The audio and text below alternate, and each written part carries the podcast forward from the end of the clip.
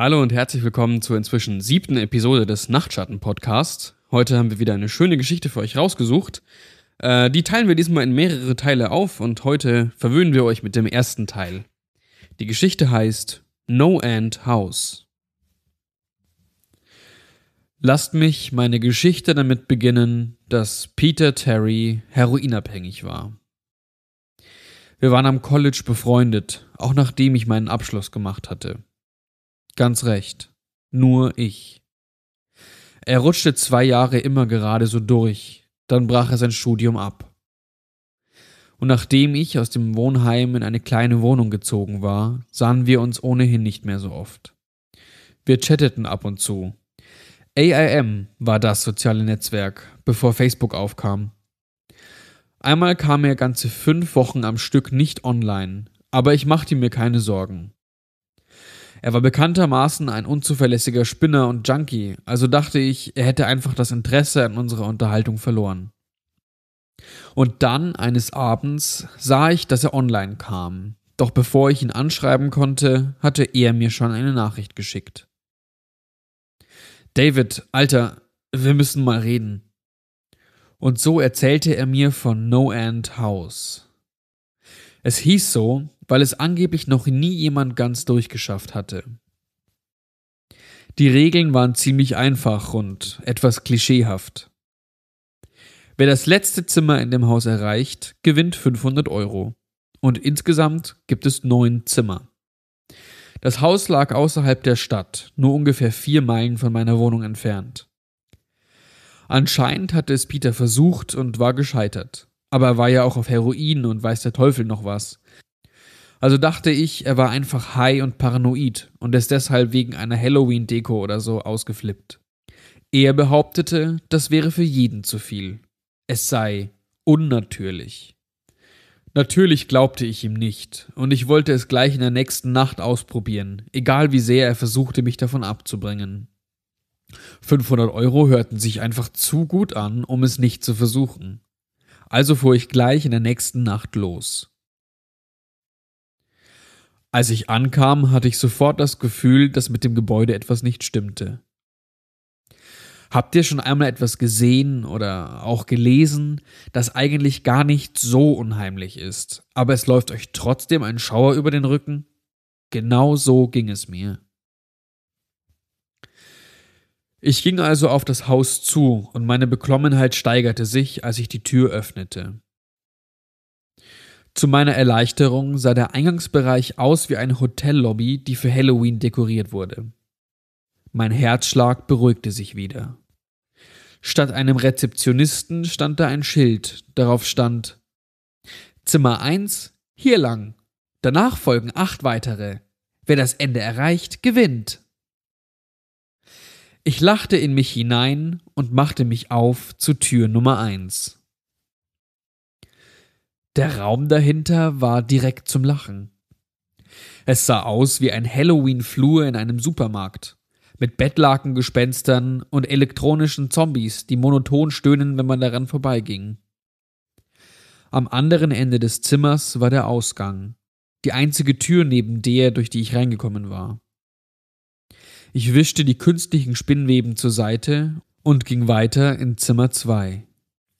Als erstes kam mir Nebel entgegen, als ich die Tür öffnete. Dieses Zimmer übertraf das vorherige, zumindest was Technik angeht. Es gab nicht nur die Nebelmaschine, sondern auch eine Plastikfledermaus, die an der Decke hing und im Kreis flog. Wie gruselig. Außerdem spielte ein Halloween-Soundtrack in Dauerschleife, der sich anhörte wie in einem 1-Euro-Laden. Ich sah zwar keine Stereoanlage, aber es musste wohl eine Lautsprecheranlage geben. Ich stieg über ein paar aufziehbare Ratten, die umherflitzten, und durchquerte mutig das Zimmer aber als ich die Hand nach dem Türgriff ausstreckte, rutschte mir das Herz in die Hose. Ich wollte diese Tür nicht aufmachen.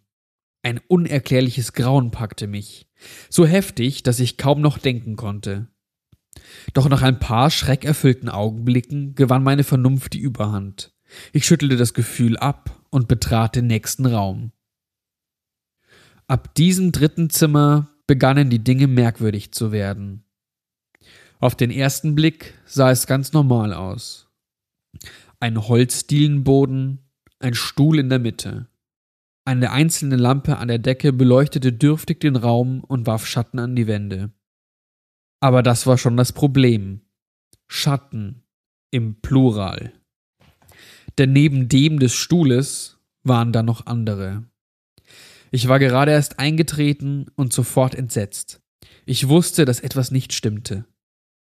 Ich dachte gar nicht nach. Ich drehte mich automatisch um und versuchte die Tür zu öffnen, durch die ich gekommen war. Sie war von der anderen Seite abgesperrt. Das machte mich nervös. Sperrte da jemand hinter mir die Türen zu, wenn ich weiterging? Das konnte unmöglich sein. Ich hätte denjenigen gehört. War das Schloss so gebaut, dass es sich automatisch zusperrte? Vielleicht. Doch ich hatte zu viel Angst, um richtig nachzudenken. Als ich mich wieder umkehrte, waren die Schatten verschwunden, bis auf den des Stuhls. Langsam ging ich los. Als Kind hatte ich mir oft Sachen eingebildet, also tat ich die Sachen als Hirngespinst ab. Als ich den Raum halb durchquert hatte, fühlte ich mich schon besser. Doch dann schaute ich nach unten und da sah ich es. Oder besser gesagt, ich sah nichts. Ich hatte keinen Schatten. Ich hatte keine Zeit zu schreien, ich rannte einfach nur so schnell ich konnte ans andere Ende und blindlings durch die Tür ins nächste Zimmer. Ich glaube, das vierte Zimmer war am verstörendsten. Als ich die Tür hinter mir schloss, schien ich damit alles Licht auszusperren. Ich stand da, umgeben von völliger Dunkelheit, unfähig mich zu rühren. Ich hab keine Angst im Dunkeln, hatte ich noch nie, aber ich war starr vor Schreck. Ich war wie blind. Ich konnte meine Hand nicht vor Augen sehen. Dunkelheit beschreibt es nicht einmal vollständig. Außerdem konnte ich nichts hören. Es herrschte Totenstille. Ich meine, sogar wenn man in einem schallisolierten Raum ist, kann man sich doch selbst atmen hören. Die Geräusche des eigenen Körpers. Aber hier drin nicht. Ich fühlte mein Herz rasen und stolperte ein paar Schritte nach vorne. Ich konnte keine Tür ausmachen. Ich war mir nicht mal sicher, ob es überhaupt eine gab. Plötzlich wurde die Stille von einem lauten Summen durchbrochen. Ich spürte etwas hinter mir, wirbelte herum, aber natürlich konnte ich nichts erkennen. Ich wusste, dass da etwas war, egal wie dunkel es war. Da war etwas. Das Summen wurde lauter und kam näher. Es schien mich zu umgeben, doch der Ursprung des Geräusches war eindeutig vor mir, und er kam langsam näher. Ich machte einen Schritt nach hinten. Noch nie in meinem Leben hatte ich so eine Art von Angst erlebt. Ich kann es nicht einmal ausreichend beschreiben. Ich fürchtete mich nicht einmal vor dem Tod, sondern vielmehr davor, was die Alternative dazu war. Ich fürchtete, was das Ding mit mir anstellen würde. Plötzlich flackerten für einen Moment die Lichter auf, und da sah ich es nichts. Da war absolut nichts. Schon war ich wieder von Dunkelheit umgeben, und das Summen wurde zu einem ohrenbetäubenden Kreischen. Ich fing auch an zu schreien. Ich konnte diesen verdammten Lärm nicht eine Sekunde länger ertragen. Ich lief in die entgegengesetzte Richtung und fummelte nach dem Türknauf. Die Tür ging auf und ich stolperte in Zimmer 5. Aber bevor ich euch dieses Zimmer beschreibe, lasst mich euch eins versichern. Ich bin nicht drogenabhängig. Ich habe in meiner Vergangenheit noch nie mit Drogen zu tun gehabt. Und auch keine psychischen Vorerkrankungen. Naja, bis auf diese Einbildung als Kind. Aber sogar das war nur, wenn ich ganz müde oder gerade erst aufgewacht war. Ich habe No End House mit einem klaren Verstand betreten. Nachdem ich ja durch die Tür gestolpert war, sah ich Raum 5 erstmal auf dem Rücken liegend also die Decke. Was ich da sah, hat mir keine Angst eingejagt. Vielmehr hat es mich überrascht. Bäume wuchsen hier drin, hoch über meinem Kopf.